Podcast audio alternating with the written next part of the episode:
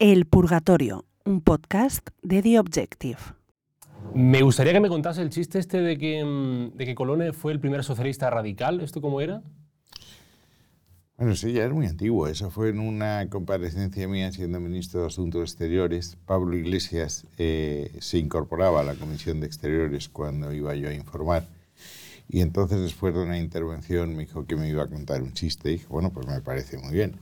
Y entonces me contó un chiste también muy antiguo, que Nerón exigió que se echase a los, eh, a los cristianos a los leones y salieron los leones y los ciudadanos que están allí se comieron a los leones, no los leones a los ciudadanos. Y entonces dijo, he dicho que echen a los cristianos, no a los demócratas cristianos. Entonces dije, bueno, pues chiste por chiste, voy a contar, usted sabe por qué Colón era el primer socialista. Y me dijo, pues no. dije, pues mire, cuando salió no sabía dónde iba. Cuando llegó no sabía dónde estaba y todo con el dinero de los demás. Ese fue.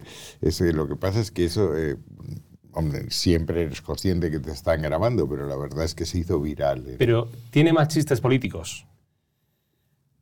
Pues yo no, no, recuerdo más chistes políticos. Supongo que si hiciese memoria me acordaría de alguno, pero en este momento no. Pero sí tiene episcómica, ¿no? Yo creo que el sentido del humor es muy importante en la vida en general y en política en particular. Y que tomarse de vez en cuando con cierta ironía uno mismo es fundamental para sobrevivir en este mundo. Y luego eh, la vis cómica en momentos de, cierta tensión sirve para destensar el ambiente. Me, he puesto hoy una de mis mejores camisas, posiblemente. Es, para lo que da el sueldo, no, da para más. Em, no me pongo corbata porque no sé eh, hacerme ludo. Mm. Entonces, sí, tiene interés en preguntarle, ¿cuándo, ¿cuándo fue la última vez que se puso usted un chándal? Ayer. ¿Ayer? Es que no me imagino a José Manuel García Margallo en, chándal. Eh, es gris oscuro, muy bonito, me lo regaló mi mujer. Eh, es que yo ahora ya a una cierta edad, eh, si quiero llegar a, en buena forma como Tamames, tengo que hacer, tengo que hacer, eh, tengo que hacer ejercicio y lo hago. Entonces me pongo en un chándal, y el señor que me ayuda, en un estiramiento en camilla, etcétera, ¿Ah, ejercicios de fuerza. Sí, sí, sí, esto es muy importante. Pero ¿ha descubierto el chándal más tarde? No, no, yo, yo he, usado el chándal toda mi vida. Es decir, yo en, en mi época infantil, juvenil, hacía deporte muy en serio. Hacía, hacía vela, snipe, que era un barco muy, muy duro. Y bueno, llegué a ser bastante bueno. ¿eh? ¿eh? Corrí un campeonato de España, un campeonato de Europa. Le, he pregunto por una última vez, pero quería preguntarle por una primera vez, porque tenía curiosidad, viendo temas para la entrevista, claro, eh, me puse a pensar, usted es de la generación del 44. Exactamente. Eh, las generaciones más jóvenes hemos tenido, digamos, un, un acceso a Internet que nos ha quitado algunos misterios de la vida. Entonces, quería preguntarle, perdóneme la indiscreción, ¿cuándo vio un vídeo porno por primera vez? Porque entiendo que las películas porno llegan a España que en, los años 70 o una cosa así. Vamos a ver, yo es que eh, desde los nueve años estudié en el País Vasco, en San Sebastián, eh, en los jesuitas, y luego hice la carrera en Deusto. San Sebastián tenía, eh, entre otras ventajas, que estaba muy cerca de Francia. Entonces, digamos que yo, vamos, las películas, las películas y las eh, revistas subidas de tono las vi con cierta antelación a mis compatriotas mesetarios. Sí, sí, sí. Un adelantado, vale, vale. Ya que estamos subiendo al purgatorio, eh, de tu dos preguntas que hacemos siempre para cerrar el prólogo. Esta es una especie de prólogo de la entrevista. Em, ¿Cuál es su relación con la fe? Soy católico, eh, menos practicante de lo que me gustaría, pero, pero soy católico y creo que he sido bastante coherente. Le diré que yo tuve una separación matrimonial eh, pero opté por la nulidad canónica y no por el divorcio, por el divorcio civil. Yo creo que nadie está autorizado a imponer sus, convicciones religiosas o ética personal a los demás, pero que debe ser coherente eh, en, su comportamiento. Ahora probablemente iría al divorcio sin ningún, sin ningún problema. Y la última antes de empezar, para usted, ¿cuál es el peor pecado que puede cometer un hombre o una mujer, el ser humano?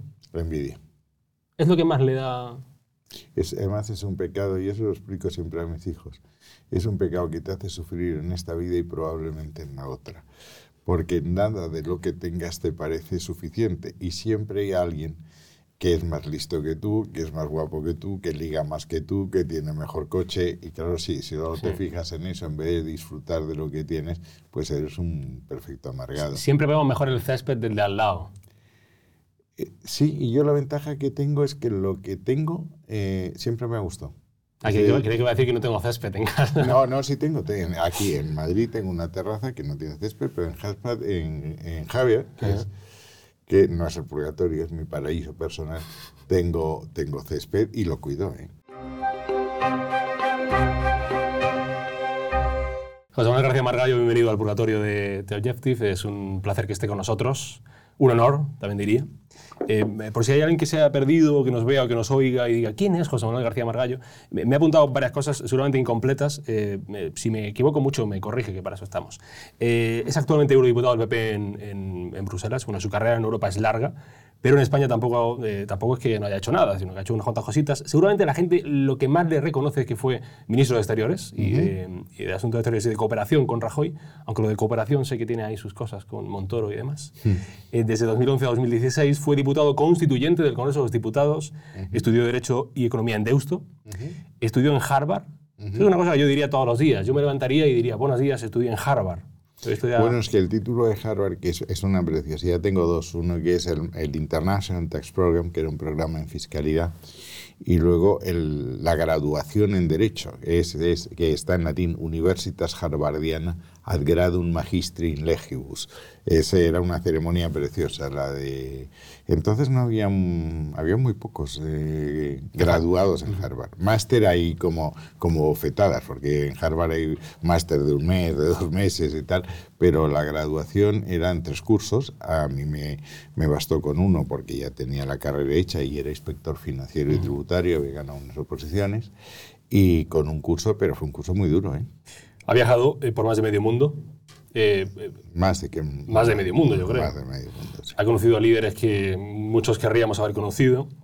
Eh, diríamos, si me lo permite, que es un perro viejo de la política, Pues viejo sí, perro no sé. Eh, pero lo de astuto, decía. Ah, bueno. Por lo de astuto. Monárquico, es Absolutamente. romántico del bipartidismo, Más que del bipartidismo, del espíritu de la transición. Y para ser más exactos, de lo que fue la base de la, de la transición, que fue la reconciliación nacional.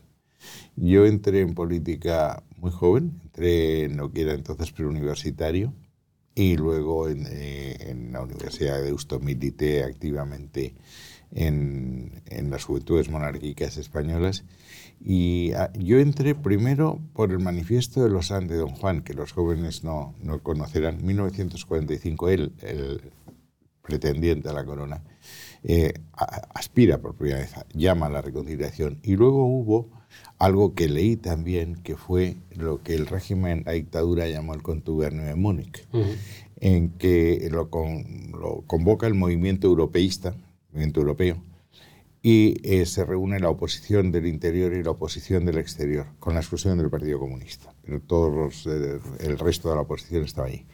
Y Madariaga cierra aquello con unas palabras que yo he tenido siempre encima de la mesa. Se dirige a los que venían de, España, la oposición del interior, y dice, los que perdisteis la libertad por conservar la tierra, y luego se dirige a los que estaban fuera, se habían exiliado, y dije, los que perdimos la tierra por conservar la libertad, vamos a buscar un camino que nos lleve a todos a la tierra y a la libertad. Además, ha escrito, ha escrito libros, una veintena de libros. Eh, Una cosa así. Los dos últimos que he estado ojeando sus memorias, las memorias heterodoxas, de un político de extremo centro y un ensayo, España en su laberinto, junto a Fernando Eguidazu. Y está preparando además otro libro, que saldrá... Y en medio de esos dos está Europa y el porvenir, y otro que se va a poner de moda ahora, que es Gibraltar. Gibraltar. Y se me olvidaba que también pero colabora en la SER, junto a eh, Carmen Calvo y Pablo Iglesias en una tertulia que se llama El Ágora, de hora 25, con Aymar Bretos. Eh, veo que su relación con Pablo Iglesias últimamente no pasa por su mejor momento.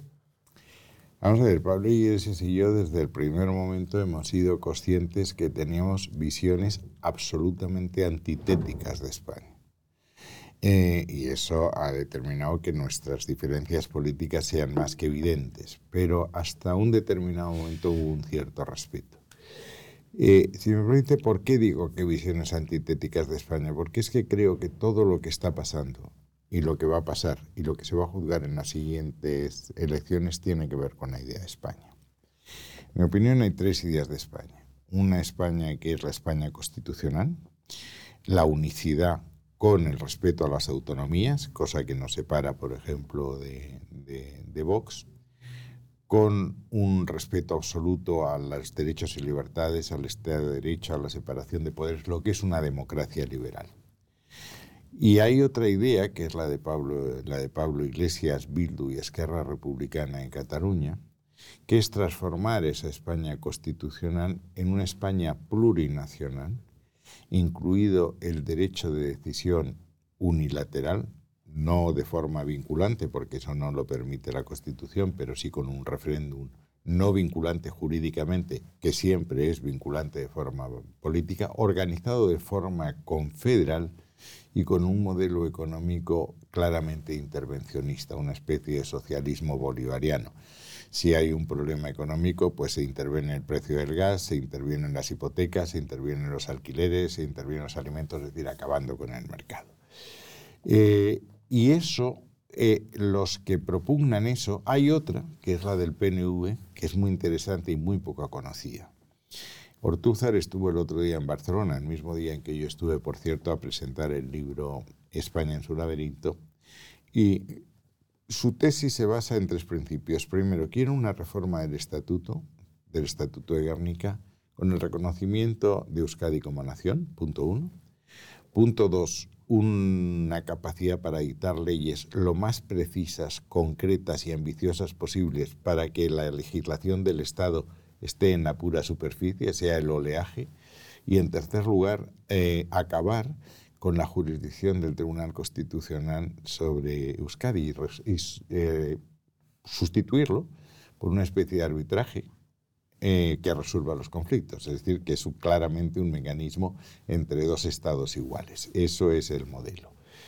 Eh, yo creo que, insisto, como ninguno de esos modelos se puede hacer con la Constitución anterior, la Constitución anterior tiene dos artículos que son capitales. España es un Estado social y democrático de derecho y dos, la Constitución se fundamenta en disolución unidad de España, patria común indivisible. Saben que no pueden cambiar la Constitución porque eso exigiría unas mayorías cualificadas y referéndum nacional y entonces lo que están es erosionando, vaciando por dentro el Estado de Derecho. Sí, le pregunto por Iglesias si se me ha ido a Ortúzar. ¿Qué ha pasado? Porque Pablo Iglesias ya pensaba eso de hecho hace años. ¿Qué ha pasado en su relación, digo? No, no, no. En mi relación no ha pasado nada. Siempre ha pensado lo mismo. Lo que pasa es que siempre habíamos mantenido una cierta cortesía parlamentaria. Y ya no la hay.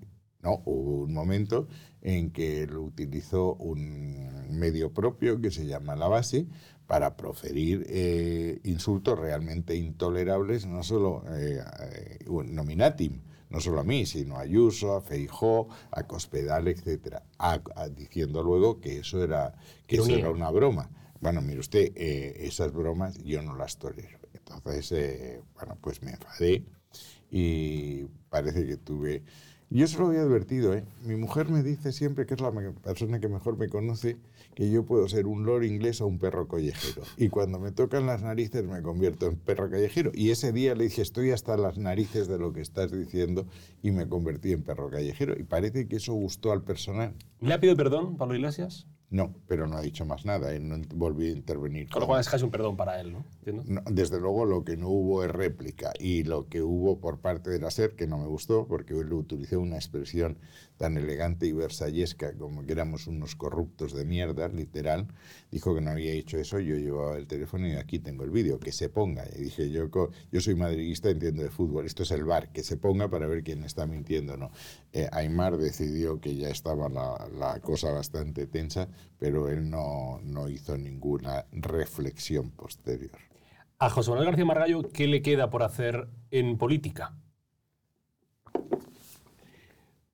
Pues me, me, gustaría seguir ayudando, creo que estamos, eh, creo que yo entré en política después de tener una, una vida profesional muy mm. hecha y unas perspectivas económicas muy claras. Es decir, yo no fui a la política a buscar un empleo, es decir, la política a mí me ha costado dinero siempre. Eh, ¿Qué me ha permitido eso? Una enorme independencia en los sitios donde he estado, desde siempre. Siempre he dicho lo que creía que tenía que decir. Y el único interés que me ha movido, y voy a ser grandilocuente en esto, es el servicio a España. Y la primera vez que yo planté pies en pared, fue, y tenía 32 años, fue cuando se estaba redactando la Constitución. Yo era diputado de Ceuta y Melilla, que estaba en Veremos, y hice eh, varias enmiendas, pero hice algunas, dos importantes. Una, en que eh, al artículo de la ponencia que sí hablaba de la, de la unidad de España, pero no hablaba de lo que a mí me importaba, que era la patria común e indivisible. El grupo parlamentario en el que yo pertenecía, Unión de Centro Democrático, decidió no hacer suya esa enmienda. Es decir, no importa, y la plantea a título personal me llamó el propio Suárez y me dijo, oye, mm, ya con lo de unidad eh, patria común, eh, la, unidad de España ya es eh, más de lo que los, los nacionalistas pueden aceptar. Y dije, mira, a mí patria común indivisible me parece que hay que añadirlo y que desde el punto de vista de un diputado de, de Melilla me parece, me parece importante. No es nada nuevo, está en la Constitución portuguesa, estaba en la Constitución republicana del 31 eh, y luego la ponencia la aceptó. Y había otra una enmienda muy parecida de otro grupo, de Alianza Popular de López Rodó, y acogiéndose a esas dos enmiendas se incluyó el Patria Común e Indivisible. Y luego hice otra para citar a Ceuta y Melilla expresamente en la Constitución. El PSOE lo quería, el Partido Socialista, guerra, quería meter una disposición transitoria y yo no quería que estuviese en una disposición transitoria, quería que estuviese en el cuerpo de la Constitución. Y se cita en los artículos que hablan de elección de diputados y senadores, con lo cual no había duda que la indivisibilidad amparaba para siempre y no de forma transitoria a Ceuta y Melilla. ¿Se ve en un futuro como candidato de una moción de censura a lo Tamames? Mire, yo estoy en el Partido Popular, el Partido Popular tiene un líder que a mí me parece muy bien, y, el único candidato, si es que se decide plantear una moción de censura, eh, es Alberto Núñez Feijóo.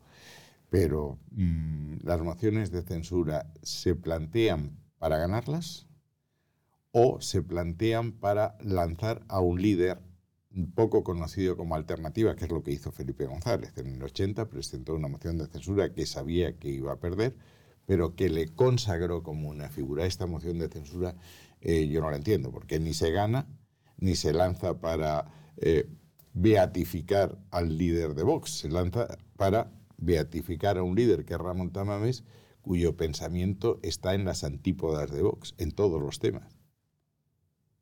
Es un ¿Sigue siendo comunista o es un excomunista? No, no, es, no, no, no, no. Él, estuvo en el CDS de Adolfo Suárez y yo creo que si tengo que colocar ahora a situar a Ramón Tamens en algún sitio, lo colocaría en el extremo centro donde estoy yo.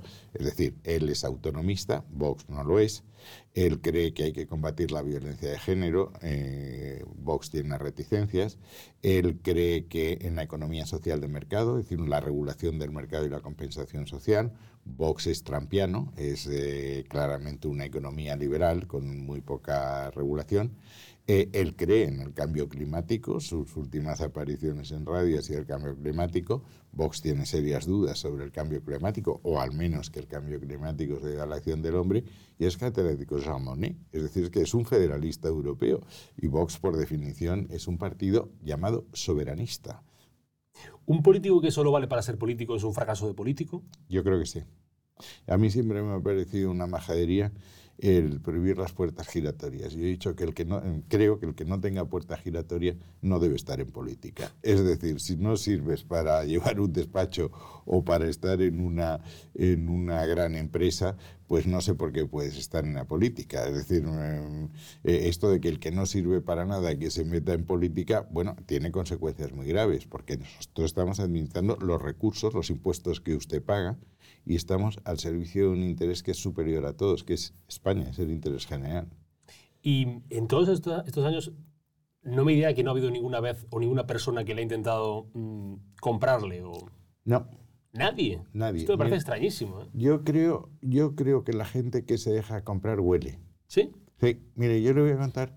Yo a los 23 años fui el, el inspector técnico fiscal más joven de España, tenía dos provincias. Y era el único que podía exigir el impuesto general sobre el tráfico de empresas, que era lo único que se pagaba en España en aquel momento.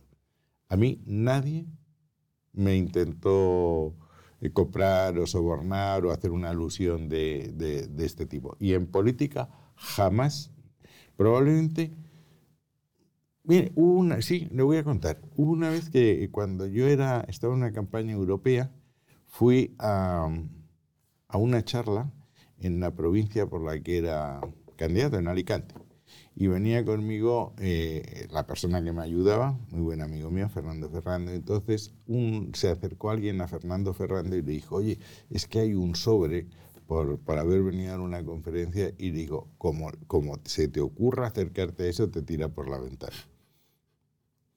La única vez. Y fíjese que era, por lo visto, una cantidad simbólica por haber ido a una conferencia. No, yo creo de verdad que eso, el, el que está acostumbrado a, a, sobornar, sabe quién es sobornable y quién no. Pero después hay gente, hay gente que, no, que parece que no, pero dice, ah, que sí, que al final sí, que al final sea... Ah, es que Sí, como en todos los pecados. Nadie sabe que eres pecador hasta que te descubren. Pero hay gente que te dice, este hace estas cosas, pero estas otras no. Es decir, a mí me pueden acusar de, algún pecado capital. Eh, estoy en el purgatorio por, eso, ¿no? para purgar. Para purgar. Pero, pero de eso no. Eh, eh, es como he dicho, eurodiputado. Em, ha estado casi más años en Bruselas que, que en Madrid ejerciendo la política comunitaria. ¿Sabe que hay partidos como Vox, por ejemplo, que a veces hablan de, con un tono despectivo o de desprecio esto que llaman los burócratas de, mm. eh, de Bruselas? ¿Esto a usted le cabrea? Eh, ¿Lo entiende? No, me parece una manifestación de una, de una, ignorancia supina. Es decir, la Comisión Europea tiene menos funcionarios que el Ayuntamiento de Madrid. Y, y, claro, es decir, eh, el problema es que se utiliza ese tema para impugnar el proyecto europeo. Aquí la verdadera distinción es si creemos que Europa es un proyecto que tiene que culminar en, una organización federal, en los Estados Unidos de Europa, o queremos que Europa sea un mercado con las menores competencias y por tanto con el menor personal posible. El ejemplo de, de este último extremo es el Reino Unido. Reino Unido, cuando empieza el proyecto en Roma, en el 56, ellos se quedan fuera. Bueno, ya lo había anunciado Churchill en el 45, hagamos los Estados Unidos de Europa, fue el primero que lo dijo, diciendo, háganlo ustedes, que contarán ustedes con nuestra amistad y la de la Commonwealth. O sea, cuando se hace Roma, ellos se quedan fuera. Y se quedan fuera porque eh, la Comunidad Económica Europea, que así se llamaba entonces, era un mercado interior, que no había fronteras, barreras entre los Estados miembros, y había un arancel común a, todo el territorio comunitario. Un producto que entrase por Francia pagaba exactamente igual que si entraba por Holanda o por Bélgica, con lo cual podía circularse. Y segundo, había competencias comunes. Tú tenías que tener unas reglas para si no hay barreras, que todos compitamos en las mismas circunstancias. Eh, eh, exactamente lo contrario del caso Negreira en el Barça, vamos. Eh, entonces, los, los, británicos les pareció aquello demasiado, demasiado imaginativo. Ellos querían conservar la capacidad de establecer aranceles diferentes. ¿Para qué? Para aplicar la, el privilegio imperial a la Commonwealth. Reino Unido sigue siendo un imperio que no ha pasado el duelo. Y en segundo, no estaban dispuestos a, entregar competencias y crean la Asociación Libre de Comercio, la EFTA. Cuando al final entran porque la EFTA eh, no funciona, han estado arrastrando los pies en todo. Es decir, no tienen el euro, no están en Schengen, no han aceptado la gran mayoría de las decisiones en justicia interior, no han querido nunca una defensa europea para no molestar a sus primos americanos, hasta que al final se han, ido. Entonces, ese es el, el tema. Entonces, ¿cuál es el problema de, de los que son euroescépticos.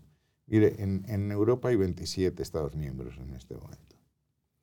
Eh, todos somos pequeños y hay alguno que no sabe que es pequeño, pero es pequeño. Dentro de 15 años solo habrá una economía europea dentro de las 10 primeras, que será Alemania. Entonces, en un mundo en que estamos perdiendo peso demográfico, peso económico, en que hay dos potencias, China y Estados Unidos, que compiten, y India, que está ya en, el camino, es otra gran potencia, el intentar ser pequeños es un disparate.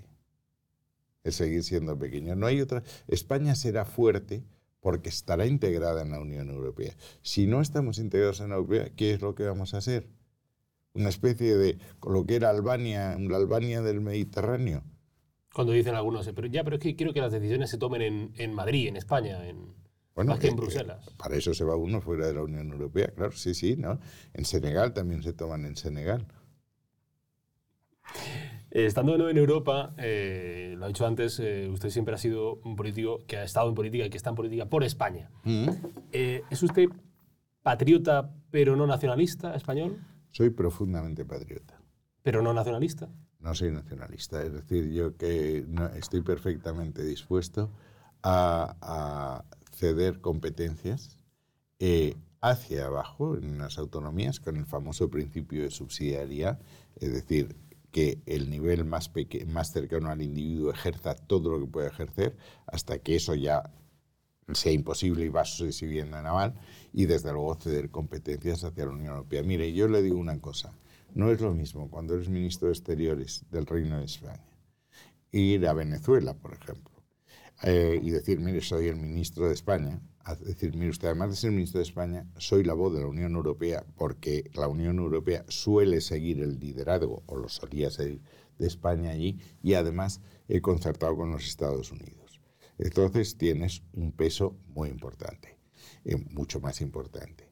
Esto es que el proceso, mm, estos eh, eh, soberanistas españoles que tanto reivindican la grandeza de España, lo que, lo que ignoran son los títulos de la grandeza de España y por qué España fue grande. El proceso de construcción europea se parece mucho al proceso de construcción de España, lo decía Ortega. Es decir, Castilla va agrupando, adhiriendo a la empresa común otra serie de reinos, no solo en Europa, sino en el otro lado de, en el otro lado del Atlántico. Eso fue la grandeza de España, esa capacidad de integración, de adhesión que fue la monarquía hispánica. ¿Hay buenos y malos españoles? No le quepa la menor duda. Hay españoles que quieren destruir a España, evidentemente son malos españoles. Es decir, hay españoles, es decir, a un buen español, eh, cuando ve la bandera, oye el himno, pues se emociona, claro. Pero Claro que ahí- se emociona. Pero por ponérselo más complicado, un español que se emocione al, al oír, oír el, el himno o al ver la bandera, pero tribute o pague impuestos fuera de España viviendo en España, No es un patriota. ¿qué es? pues un mal español. Es decir, es decir, Que no, que no todo se basa en que se emocione con el himno. no, no, no, yo, yo creo que, que si, si, si crees en una empresa común, crees en una empresa compartida, tienes que contribuir, pero eso ya lo hacían las Cortes de Cádiz, ¿no? Cumplir las leyes y las obligaciones y amar a la patria. Hay muchos españoles de boquilla, muchos que dicen yo soy muy español, pero son de boquilla, ¿no? no. Después con sus actos no son tan... Pues probablemente, probablemente haya mucho, mucho de, de boquilla, ¿no? Dos cuestiones sobre Rajoy. Eh, leyendo en sus memorias, me, me ha hecho mucha gracia este primer encuentro que, que tuviste, que tuvo usted con Rajoy, eh, en el que le, pregunta, le preguntó usted, em, oye Mariano, ¿tú estás soltero? Y él le respondió, ¿y a ti qué coño te importa? Sí, así fue. Porque este verano, cuéntelo, se, verano se había quedado... Vamos a ver, yo estaba en proceso de separación, como he contado antes, y entonces, eh, bueno, pues más o menos la separación se consumó en julio. Entonces dije, bueno, ¿a ¿cómo organizo yo el verano? Porque el verano estaba organizado de otra manera. Entonces llegué al, al grupo parlamentario, me senté y dije, de estos, ¿quién puede saber leer y escribir y ser divertido? En- entonces dije, bueno, pues este registrador es soltero, no sé qué. Y entonces le pregunté eso. eh, y, y me dijo, ¿a ti qué coño te importa? Y digo, no, no, me importa mucho porque yo tengo, tengo, tengo un barco, un barquito, en, y me voy a ir a Baleares y me he quedado sin... ¿Pero esto con qué edad? ¿Con qué edad, qué edad tendrían? Eh, 44 años. Es que yo lo hice todo muy pronto. Pero entonces, eh, Mariano eh, le contesta, ¿y a ti qué coño te importa? Sí, Y yo dije, sí me importa. Porque Eh, tengo un barco. Y él dice, ah, vale, eso ya no, no, y entonces estoy buscando pareja y tal. Y dije, ah, pues muy bien. Y le pasa. Pareja para el barco. Sí, claro, obviamente, obviamente. Mi pareja también ha estado buscando para otros menesteres, pero, era, no, yo soy, yo soy lo, yo soy, como decía Valle Inclán, el peor de los don Juanes, feo, católico, sentimental y encima soy heterosexual. Bueno, pues ya está. lo tiene todo en contra, ¿no? Todo, todo. Pero entonces, pero ¿cómo fue el verano? ¿Cómo fue el verano con? Muy divertido. con- Muy- se le ve un hombre muy divertido a Mariano. Muy divertido. La verdad es que por las mañanas navegábamos. eh, Pero los dos solos. Sí, no, luego venían amigos y tal. Que me parece para, Y- una, para una novela, ¿eh? Y luego ya llegábamos a puerto, a Marina Botafoc, nos poníamos de bonitos y bajábamos a la llanura, donde encontrábamos siempre eh, alguna persona dispuesta a compartir el día siguiente navegando del, del género contrario. Qué bonito, ¿eh? No se, no se puede usted imaginar. Es que, ahora, es que ahora ya sí, como hay móviles, ya todo lo graban. Entonces yo creo que hay mm, temor, eh, de, ay, después me graban, o graban a un político haciendo algo, o intentando ligar, por ejemplo, ya como al político le da cosa, ¿no? Eso, esas nuevas generaciones ahora. Nosotros éramos muy clásicos. Lo del ligar sí lo hacíamos en público, pero lo demás Ah, no era público, no, no, que- no, no se grababa, no había que sí. posibilidad de que lo grabase nadie. Después otra cosa, otro momento con, con Rajoy, en el momento creo que en el que le cesa como ministro de, Mm. de Exteriores. No me cesa, no me renueva, porque era un gobierno nuevo. Sí, pero no, vamos. no, no renueva la el- entrada. Los efectos son los mismos al El final. efecto es lo mismo, sí. Le dice- Recoge la herramienta que está despedido. sí, dice, "Jo- eh, José Manuel, tu problema es que tienes un ego estratosférico. ¿Tiene usted un ego estratosférico, señor Margallo? Sí. y, no, y además le dije, mire, si no hubiese tenido un ego estratosférico, no hubiera hecho todo lo que he hecho, porque me, no queríais aprobarme la ley de acción exterior, la ley de tratados, la ley de inmunidades, el reglamento, pues se habían intentado cinco veces, no queríais que fuese al Consejo de Seguridad porque íbamos a perder, no, querían, no queríais que me enfrentase en Cataluña a los separatistas en su terreno, cuando a mi juicio había que ir allí y contar la estafa que estaban cometiendo a sus, eh, a sus electores, porque dije, es que el partido se juega fuera de casa. Es decir, uno no es Estado porque diga que es Estado, sino porque la comunidad internacional reconozca que eres Estado. Y si la comunidad internacional no te ha reconocido que eres Estado, no puedes entrar en la Unión Europea. Y si no puedes entrar en la Unión Europea, tienes que, estar, esta- eh, eh, tienes que establecer aranceles y ya no tienes el Banco Central para echarte una mano cuando tengas una deuda que estaba en 80 mil millones, la que tenía Cataluña. Entonces dijo una frase que todavía me recuerdan los separatistas catalanes, cada vez que yo hablo me, me mandan adjetivos poco cariñosos por el tuit, diciendo Cataluña fuera de España, estaría fuera de Europa y vagando por el espacio sideral. ¿Cómo se entrena el ego? ¿O no se entrena? Yo creo que eso se nace. Usted ya nació con el ego. Yo creo que sí. Sí, yo, yo creo, que sí. Sí, mire, mire, yo a mí, eh, en, en el colegio, cuando tenía nueve años, me llamaban el gallo margallo. Y entonces mi primer barco se llamó Kikiriki y ¿Ah, tenía un gallo gigantesco. Qué bonito esto. ¿A que sí? Uy, ¿pero esto lo ha contado alguna vez? Sí. Wow, pues me parece una historia maravillosa. ¿A que El sí? barco Kikiriki, ¿eh? Sí, Del claro. gallo margallo. Claro. Qué cosas más bonitas, de verdad. ¿eh? Es que le, pasan- le han pasado tantas cosas en la vida. Es que no soy como Tamames, pero ya tengo mis años. Se ha cumplido hace no mucho eh, un año de la eh, pública de Casado como líder del PP. me, me pareció muy interesante el ejercicio que, periodístico de- del diario El País, eh, desvelando algunos de los WhatsApp del chat interno de los altos cargos, altos cargos del PP. Eh, eh, Casado dio una entrevista en la COPE con Herrera esa mañana, de, era un viernes, que fue la última entrevista que dio Fue un suicidio en directo. eh, pues calificado por muchos como un suicidio indirecto. Bueno, pues para algunos no fue un suicidio indirecto, entre ellos como Cuca Gamarra, que era entonces portavoz, que le dijo gran entrevista con claridad, seriedad y verdad, o en mi favorito, es el de Maroto, que es portavoz del PP en el Senado, que dijo, Pablo, siempre ganas cuando además de con la razón, hablas con el corazón. Hoy lo has hecho, enhorabuena. Eh, Me parecen mensajes muy ilustrativos de, de cómo es la vida interna de un partido. Bueno, vamos a ver. eh, eh, la explicación de, de esos tweets, eh, lo he explicado alguna vez. estoy convencido que las gentes que escribieron ese tweet estaban convencidas a su vez que había pruebas evidentes contra Isabel Díaz Ayuso. Quizá piense usted demasiado bien. Yo procuro, mm, procuro pensar bien. Y cuando vieron que no había pruebas se quedaron asustados. Pero fíjese, en política, incluso en la política democrática, esto es lo más frecuente. Eh, hay un libro que es, eh, ahora estoy escribiendo cómo se destruyen las democracias y estoy en el Tercer Reich. Eh, el libro de Kershaw, que se llama Hitler, dice que el Führer no mandaba, porque no tenía necesidad de mandar, porque todo el mundo quería trabajar en la dirección del Führer. hasta que no manifestaba una, una tendencia, había un silencio. Cuando manifestaba esa tendencia, el aplauso fue generalizado. El ejemplo más claro de, de Hitler es el nazi como un movimiento claramente anticomunista. Es decir, el movimiento bolchevique era su enemigo. Firma el pacto eh, Molotov von Ribbentrop. Y entonces a todo el mundo que parecía que el bolchevismo era el, demonio, el, eje del mal, se convierte en el aliado de, Alemania, entonces ya la cosa no estaba tan mal. Pero eh, entiendo yo, ¿eh? Si yo tengo un jefe y le digo un viernes, eh, cuando hablas con el corazón y con la verdad, es tan maravilloso. Y a los dos días digo... Es bonito. Sí, sí, me parece... Me parece es poético. Digo, que la frase es, mi favorita. Sí, y me emociona, lo veo. Casi me emociono. Sí, sí, lo veo. Sí, sí. Eh, vamos, me, lo dicen y yo lloraría, de hecho. Eh, y a los dos días... Ah, Absténgase. Eh, no, y yo lo, lo, haré. Y yo después de los dos días veo como esa misma persona me está diciendo, venga, hasta mañana, hasta mañana, mañana. Y, de, y digo, pues no, no eres una buena persona. Eh, es la política. Ya, ya. Bueno, pero lo mismo pasa. Es como cuando, cuando a rato le, dije, dijo, es el mercado, amigo. Oye, ¿usted, usted cree que pasa algo diferente en el corte inglés, en el Banco Bilbao Vizcaya, en el Santander? No, no lo que cambian a un CEO y el CEO ya deja de existir. No lo dudo. Usted, es que dejan de sonar los teléfonos cuando sí, sí, yo solo lo dudo, pero yo digo que, que yo creo, ¿eh? creo. Mm. Tendría un poco de vergüenza y diría, pues quizá me voy o me aparto, porque yo, ¿eh?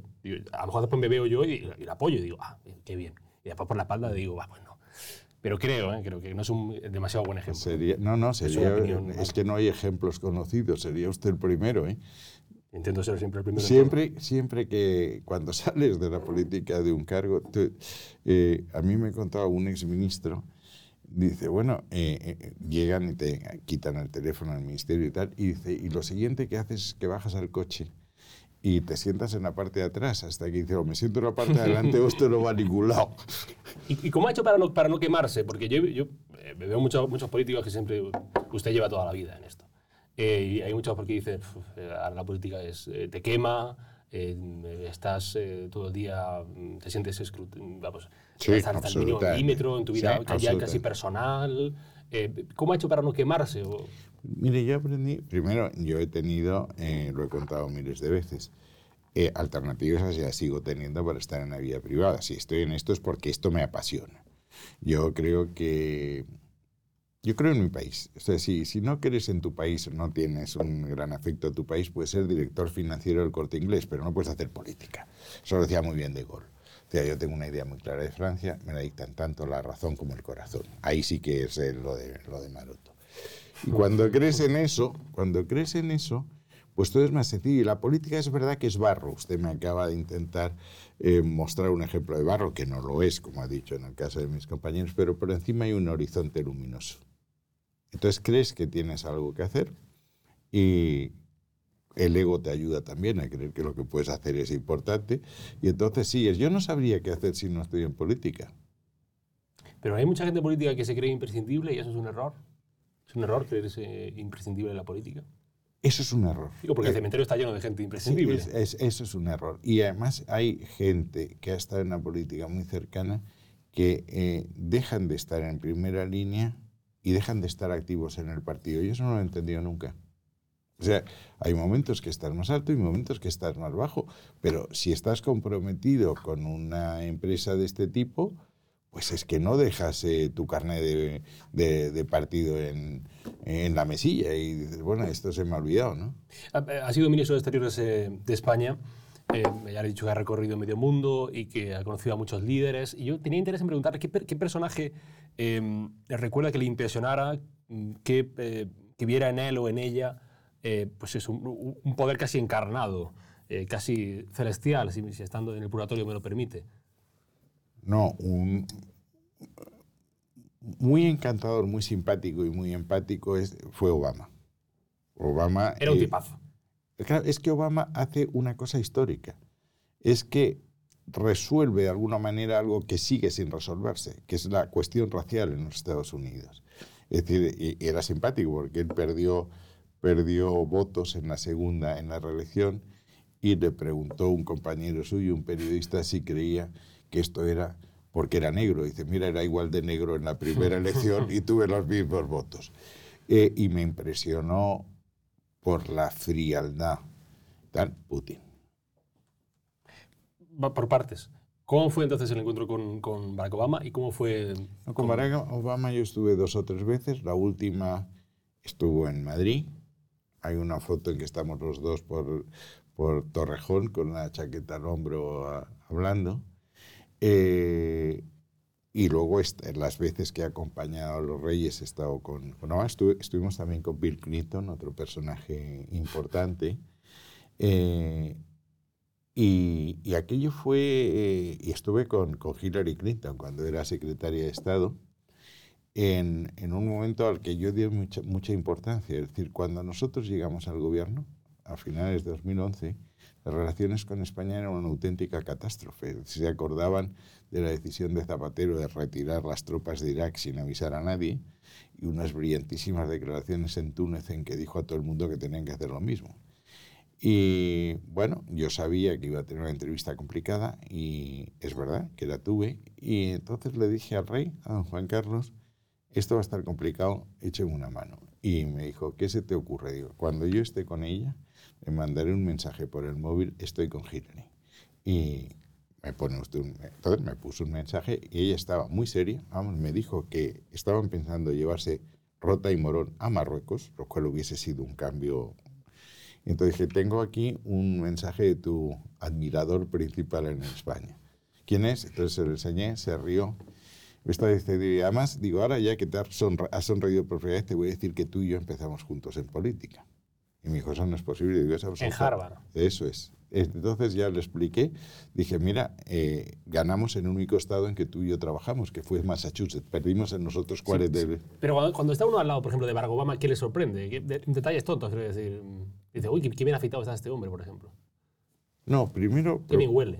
A mí me importaba un rábano como Pero son, son, detalles que la gente quiere saber. Bueno, yo no, no, me preocupa eso. Yo lo que quería saber es qué piensa el presidente de los Estados Unidos de mi país, que es España. yo le hablo del aspecto personal, de que uno está al lado no, del el aspecto personal es, es que eh, tienes una gran... Con Obama sientes una gran distensión. O sea, desde el primer momento estás cómodo estoy, estoy eh, hablando como estoy hablando con usted. Exactamente igual. No hay no hay imposturas y tal, y dices lo que piensas que sin grandes rodeos, o sea, porque yo creo que al final esto de que la diplomacia consiste en, decir muchas palabras para acabar no diciendo nada no es verdad, o sea, tú tienes que decir qué es lo que te interesa, y en eso él era muy claro, o sea, por ejemplo, ahora el tema de, del Sáhara, me lo planteó con toda claridad.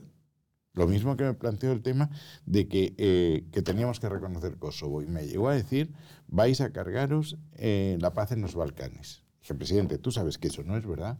Y segundo, nosotros hemos reconocido las seis repúblicas federativas de antigua Yugoslavia por la que la constitución yugoslava decía que tenían derecho a la secesión.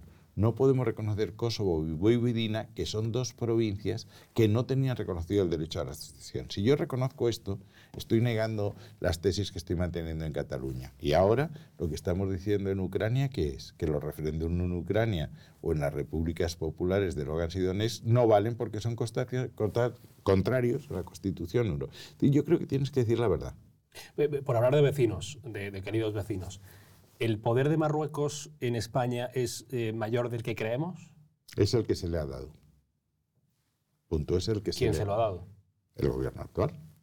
Es decir, con Marruecos como con cualquier otro país y mucho más cuando es un país vecino en que puedes tener conflictos permanentes, claro que tengamos un conflicto con Estonia es más lejano, pero con Marruecos tienes un problema de seguridad, tienes un problema de inmigración, puedes tener problemas económicos porque tienes empresas nuestras trabajando allí, etcétera, lo mismo que con Argelia. Tú tienes que mantener una postura muy clara y que sepan que es una postura muy decidida, muy determinada. Nosotros con Marruecos empezamos mal Empezamos mal porque el Partido Popular era el Partido Popular de Aznar, que cuando ellos tomaron Perejil, se mandó una fuerza militar a recuperar Perejil, y eso no se había olvidado. Y Zapatero había iniciado después una senda en que ya anunciaba la posibilidad de eh, reconocer la autonomía del Sáhara dentro de Marruecos, descartando cualquier otra posibilidad, que era la que pedían Argelia y el Polisario, no las opciones de decir, usted quiere integración plena, autonomía dentro de Marruecos, independencia, que era lo que decía Naciones Unidas. Entonces, eh, eso empezó mal. Empezó, pero se, se reinició inmediatamente la una primera visita del presidente Rajoy a Rabat, que es lo que no hizo Sánchez. Eh, tuvimos las reuniones de alto nivel 2012 y 2015. En 2012 eh, el rey recibió a Rajoy, que es lo que no ha hecho con Sánchez, y todos los temas, por ejemplo el del Sáhara, se negociaba la fórmula en Rabat y en Argel. Y se mantenió esa postura y las relaciones fueron infinitamente mejor que nunca. Fuimos, nos convertimos, que no lo éramos, primer cliente y primer proveedor. La inmigración la dejamos, la irregular, en 5.000. Primer año de Sánchez pasó a 58.000 y si me habla de Canarias, lo dejábamos en 196, 198 y pasó el primer año de Sánchez a 18.000. Y ahora, con esta cesión, no se ha conseguido absolutamente nada. Eh, ¿Le debe algo el, PSOE a Marruecos? Eso pregúnteselo al PSOE. ¿Usted qué cree? Si tiene alguna intuición, no, quiero decir. No, yo creo que es... Eh, yo creo, veamos a ver, sé lo que me está usted preguntando. O sea, eh, se ha aludido a que, eh, a, que a través del pega, eh, de los cortes de teléfono y tal. Yo eso no lo creo. Creo que Sánchez se asustó enormemente cuando vio lo de Ceuta, la entrada masiva en Ceuta y luego ya con lo de la valla de Melilla y creo que eso le llevó a, a tomar una postura extrema, pero porque había metido la mayor pata que yo he conocido en respecto a Marruecos desde Felipe V, que es traer aquí al secretario general del Frente Polisario. Claro, entonces Marruecos monta en cólera, entonces eh, cambian de postura para acercarse a Marruecos y Argelia no renegocia el uno de los dos gasoductos que tenemos, no sube el precio. Resultado, ¿sabe cuál es? España es el único país que está importando más gas de Rusia que antes de la pandemia.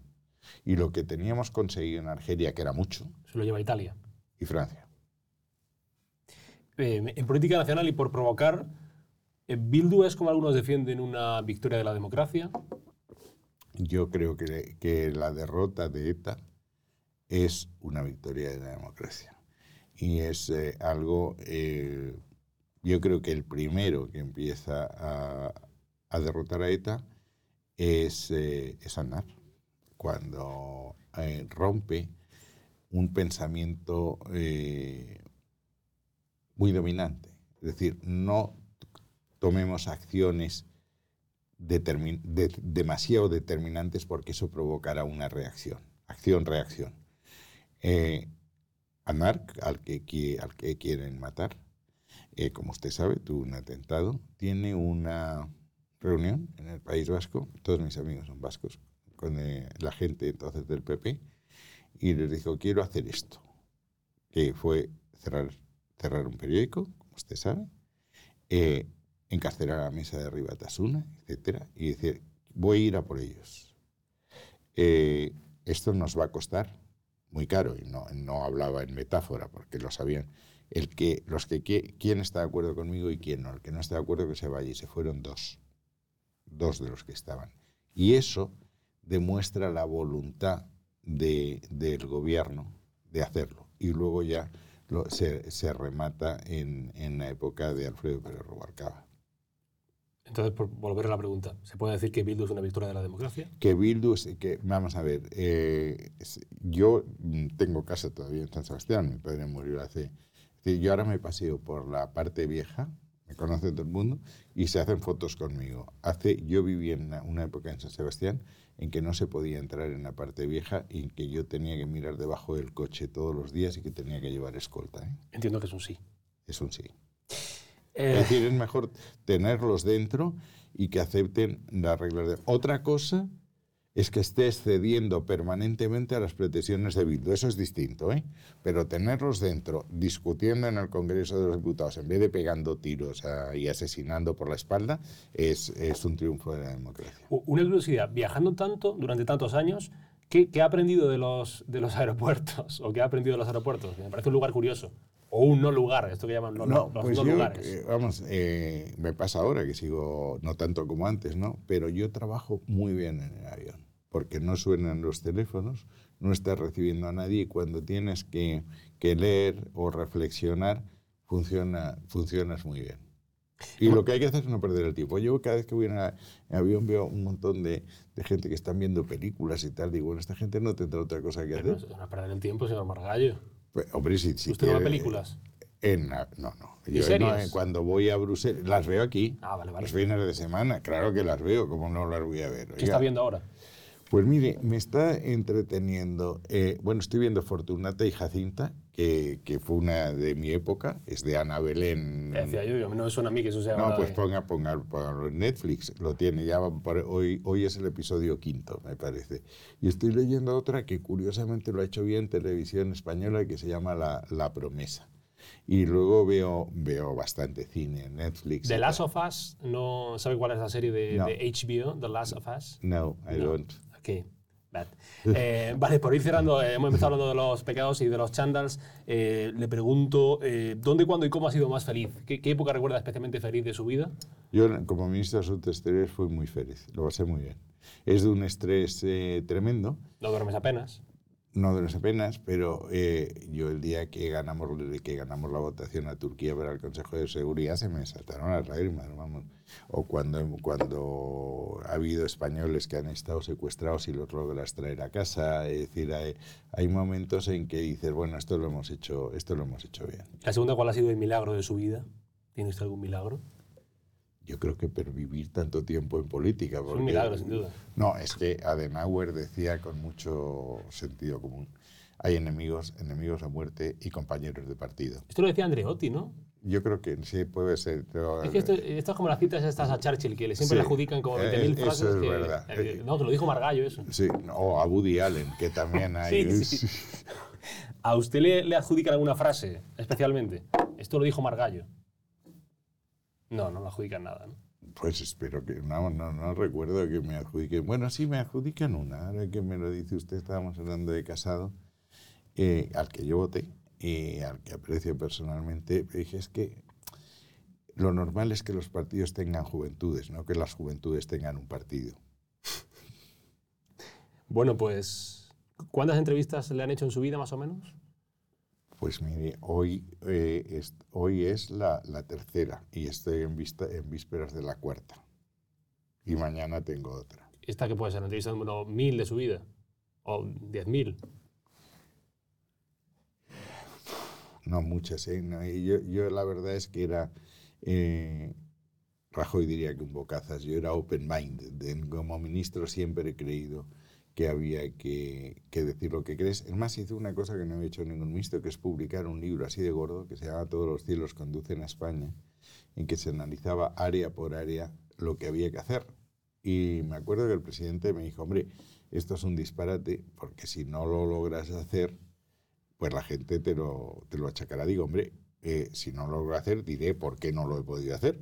Pero a mí me parece que es mucho más claro para la ciudadanía el que digas a dónde quieres ir. Y entonces, claro, le cité una frase, esa, que- esa sí que creo que es de Seneca. Es decir, no hay viento favorable para el que no sabe a dónde va. Yo creo que tú tienes que decir qué es lo que quieres para tu país, porque al fin y al cabo te han elegido los ciudadanos a los que tienes. Eso se llama la accountability en, en- E- Era el manual de resistencia de José Manuel García Margallo. Se podría decir, para hacer un símil. Yo no he sido nunca un político, y, y soy de familia militar, no soy un político de resistencia, de resistencia es Sánchez. Yo soy más bien de Santiago y Carga España, y, y cierra España, soy más bien de caballería. ¿Eh? Bueno, José Manuel García Santiago y cierra España, no y Carga España. No otro Santiago. No, no, Santiago, Santiago. el apóstol. Estaba apóstol. El apóstol. José Manuel García Margallo y Marfil. Y Eh, más me- me parece muy- Es que, no, es que mi abuelo tuvo su importancia, fue político muy joven y era el subsecretario de Gobernación el 14 de abril del 31. Él entrega los poderes de la monarquía a la república en la Puerta del Sol, cuando llega Miguel Maura y se abre paso diciendo paso al gobierno provisional de la república. Hablaría mm, durante horas de- sobre esto, pero eh, el purgatorio cierra ya. José Manuel, así que Gracias a Quede Dios. con Dios. ha sido un placer. Que vaya bien. Que Vale. vaya bien por Bruselas. Por Bruselas y por donde esté, ¿no? Si voy, le aviso. Bueno, Vamos, ¿Me hace otra entrevista? No, Eh, es- ¿Hay cielo, infierno, purgatorio o solo La purgatorio? gente ya decide si le suben al cielo o al infierno. No, yo ya he decidido. La gente que hable también. Bueno. El pueblo. Gracias, Manuel.